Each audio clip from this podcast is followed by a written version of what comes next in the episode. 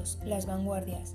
El nombre de literaturas de vanguardia fue acuñado durante la Primera Guerra Mundial, entre el 1914 y el 1918, para designar a una serie de inquietudes artísticas que se situaban en la avanzadilla cultural del momento. El vanguardismo significó uno de los momentos de mayor unidad entre los artistas europeos, que proyectaban una nueva cultura y por tanto una nueva sociedad.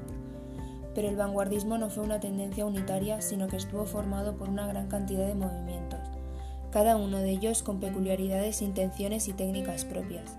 Lo que tuvieron en común fue el deseo de renovar radicalmente el arte, rompiendo con la estética anterior, sobre todo con la realista. Pueden señalarse, eso sí, algunas características generales comunes a los diferentes movimientos. Una continua experimentación.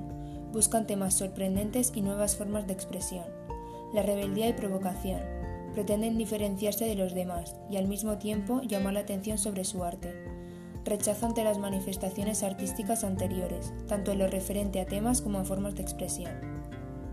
2.2. Principales movimientos de vanguardia europeos. Los movimientos de vanguardia fueron fundamentalmente europeos. El cubismo, futurismo y surrealismo nacieron en Francia, el expresionismo en Alemania y el dadismo en Suiza. El cubismo. Su principal representante, Guillaume Apollinaire, incorporó la superposición de imágenes, sin desarrollo argumental, la técnica del collage y la creación de poemas que forman un dibujo. El futurismo.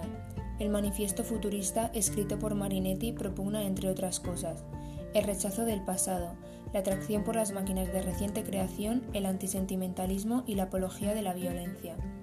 El futurismo literario pretende conseguir una nueva expresividad a través de la, de la, destrucción de la sintaxis, la omisión de los signos de puntuación sustituidos por los matemáticos y la eliminación de las imágenes convencionales. El surrealismo. Su principal impulsor fue André Breton. En el primer manifiesto expuso los principios de la tendencia que consistía en incorporar a la creación el funcionamiento real del pensamiento, el mundo del subconsciente que se expresa en los sueños. Mediante la escritura automática, el poeta surrealista debe escribir sin premeditación en un estado de oscurecimiento mental, parecido al de los momentos previos al sueño o a la hipnosis. Las palabras se deben relacionar por azar, sin intentar construir nada, liberando el inconsciente. El expresionismo. Para el expresionismo la literatura debe ser un reflejo de las tensiones espirituales internas y un arma de combate contra la sociedad. De ahí el tono pesimista, inquietante y rebelde de sus escritos. Y finalmente el dadismo, movimiento fundado por el escritor Tristan Zara.